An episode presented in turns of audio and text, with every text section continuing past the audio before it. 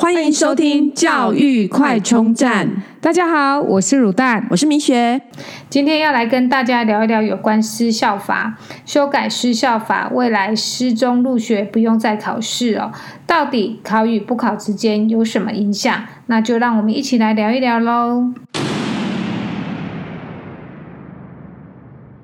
我上礼拜啊，一得知这个消息啊，其实我第一个反应就说不可能，怎么可能？怎么可能未来私中入学是不用考试呢？其实，在十一月二十四号已经一读通过了。最近在呃立委的主导下，神速的修改私校法的三十九条跟五十七条。那这这两条法令到底呃修法的内容对一般人有什么影响呢？首先啊，其实呃三十九条就是要求私立中小学未来要比照公立中小学，要由。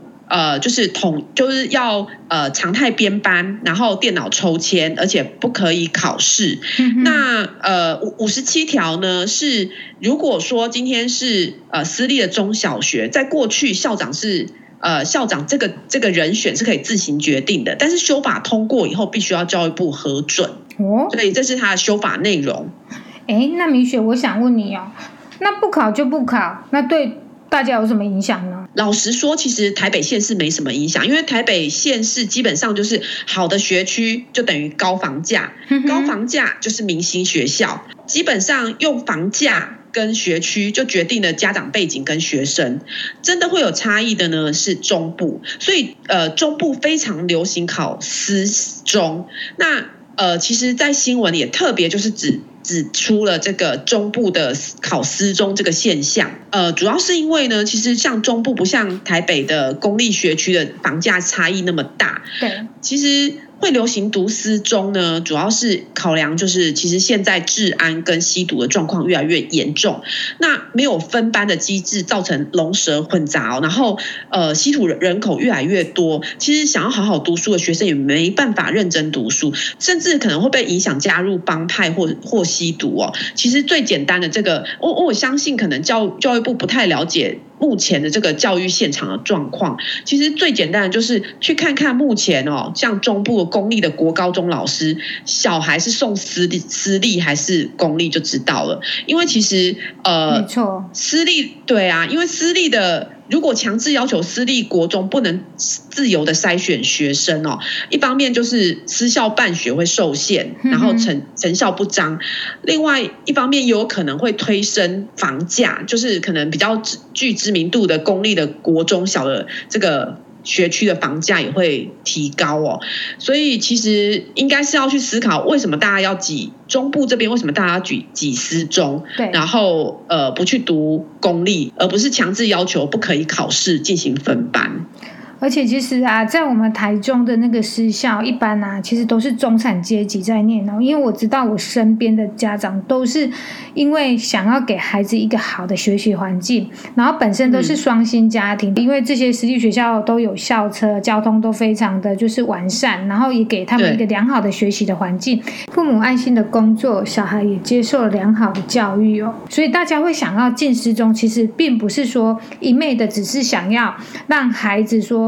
有一些什么呃私中光环，其实其实是换得一个好的学习环境跟一个多元的一个机会，因为毕竟这些私校强调的都是给予小朋友很多的适性是适才的一个发展哦，所以其实这样不能考，其实我觉得我还蛮讶异的诶呃，如果说是明星的中部这边明星的私中啊，并不是你有钱就可以进去，你还是要通过考试。那代表什么？代表不是说今天来一个那个可能他如果品性很不好啊，然后只仗着家里有钱就进来的人，那个进去这种明星私中也是会被退学的。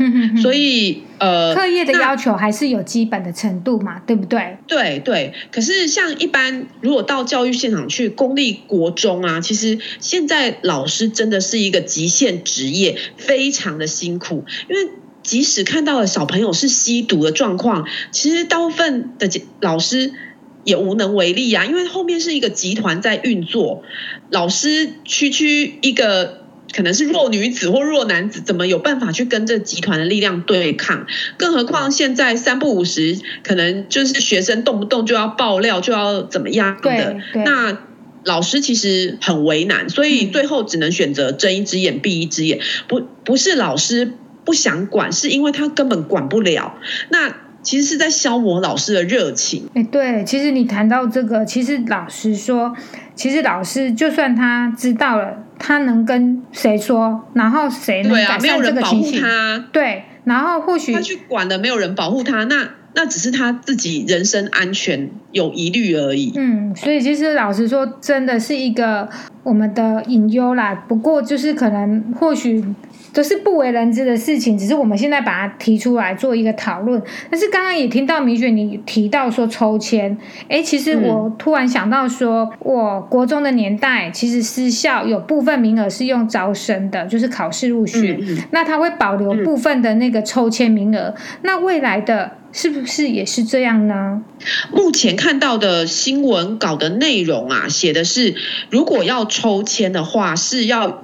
进去到比较公立的中小学，由各县市教育局处设计的系统，统一线上登记，然后电脑抽签以及电脑常态编班。所以啊，就是即便是呃学校想要做什么样子的筛选，恐怕都很难有空间。再加上教育局处掌握了校长的任命权，连私立中小学校长的任命权也掌握在手上，所以其实很难。呃，有什么自己可以决定的空间？听起来似乎很完美的一个公平的机制哦。但是这样子机制下真的落实了常态，但是这样子的常态在真正的教育现场真的能发挥它的作用吗？说真的，教育现场老师而言，我曾经听过老师在讲，其实如果学生同一班程度落差太太大，他其实很难教。如果按照程度去编班的话，老师对于比方说呃大家可能理解上都没有那么好的学生，他就可以讲慢一点。那如然后对于呃理解程度比较好的学生，他就可以讲快一点，而不是就是。呃，他不知道该讲慢，因为可能同一班的程度落差或理解程度落差是有很大的差异，所以老师其实他在教学现场是很难去做教学的。说到这个，就忍不住让我想要问你哦，觉得其实现在教育现场为什么会有这么多的问题啊？到底是问题是从哪个关节开始松掉的？我觉得，当然现在可能很多恐龙家长嘛，很多直升机家长，然后甚至很多家长本身。根本没有办法去，可能因为家庭功能不健全，没有办法好好的去呃，就是陪着孩子。那老师自己也无能为力，因为你根本没办法管。可能家长没时间陪小孩，他老师如果稍微管一下，可能家长又要跳脚，然后可能单纯凭小孩一面之词，然后就造成对老师的误会或什么的。我觉得现在教育现场老师真的很。难为，所以就是说，比方说像刚刚提到的，就是老师看到小朋友明明知道，其实全班都知道哪些人是吸毒的，可是也不能怎么样。对啊，那现在自然，其实你说很多可能呃，利用这种精神上的障碍啊，去呃伤害别人的啊，其实很多可能根本就他就是吸毒造成精神的这个问题，然后来规避刑责，所以。我觉得这个说真的，我们小老百姓真的实在是没有办法。那更何况老师在面对这些状况的时候，他真的也是很无能为力。真的，那。对，谈完家庭的问题跟社会的问题，我觉得是不是问题也是出在一改再改的课感？对呀、啊，因为其实我相信大部分的家长对于这种教育的法令的修改，我觉得不清楚的，而且很无感。对，而且可能要等到真的面临到这个呃，真的比方说要申请入学啊，或者是面临到要升学的时候，才会知道哦。原来是这样，其实现在课纲也是改来改去，怎么说呢？因为我自己再去看小朋友的那个，比方说社会这一门科目好了，在国中的社会来说的话，其实社会就包含了历史、地理跟公民。那这个呃，它在整个脉络上来讲啊，其实是没有脉络可循的。怎么说呢？今天可能第一章讲的是呃什么清领时期，就讲历史，然后可能第二章突然变成海岸的那地理，然后第三章突然又要选举制度，哈，真的、哦、不好意思，我真的完全还没有进入状况，是因为可能小孩朋友还小，所以就是会跳来跳去，就是在一门课里面。对，所以不要说小朋友，连大人都觉得很难理解，因为你就是。理理论上，比方说我们在读历史，历史是有脉络、有时间可循的。那你没有从头到尾就是这样讲一遍，然后突然，比方说石器时代清零，然后突然就要开始读那个海岸，或者是读经纬线，我就觉得小孩真的很可怜。那。他基本的东西脉络都不懂了，然后又要去死背这些东西。我也跟一个高中老师聊过，高中老师就说，因为现在课纲真的改得很乱，所以有些国中的东西，比方说高中的。讲到一些观念，它需要有国中的基础，可是国中又把这个东西完全删掉，所以就变成高中你突然就要接触到这个东西，那对小朋友来讲，其实它是很难衔接的，所以这就是教育现场的无奈。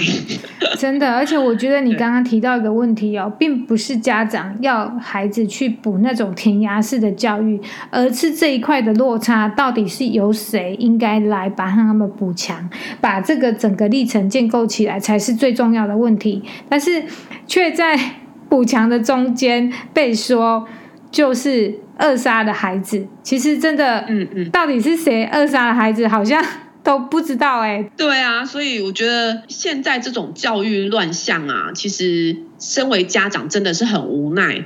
为什么我们要那么早去研究这些东西？当然有可能研究了之后，事后又全部大被大翻盘。可是你如果在完全不知情的状况之下，等时间到了，其实我们是没有选择的。没错，我们只有被选择的余地。而且我们只能做当下的选择。其实这个来讲，就是我们两个最不想要的。我们希望是有所准备的，就算我们讨论到最后，它不是我们讨论的状况，至少我们已经是做好准备的。对啊，你至少你可以选择几个几条路，然后再决定你要不要走，嗯、而不是只有这条路可以让你走。也希望就是呃，各位家长如果有什么想法，我们我们可以大家一起来讨论，或者是说你对于这个呃修法，或者是说呃教育的未来，我们希望可以吸引更多的注意，让大家就是呃。可以更关注，不要是呃，就是可能教育部直接修法，直接过，什么事情都不知道，然后我们就只能无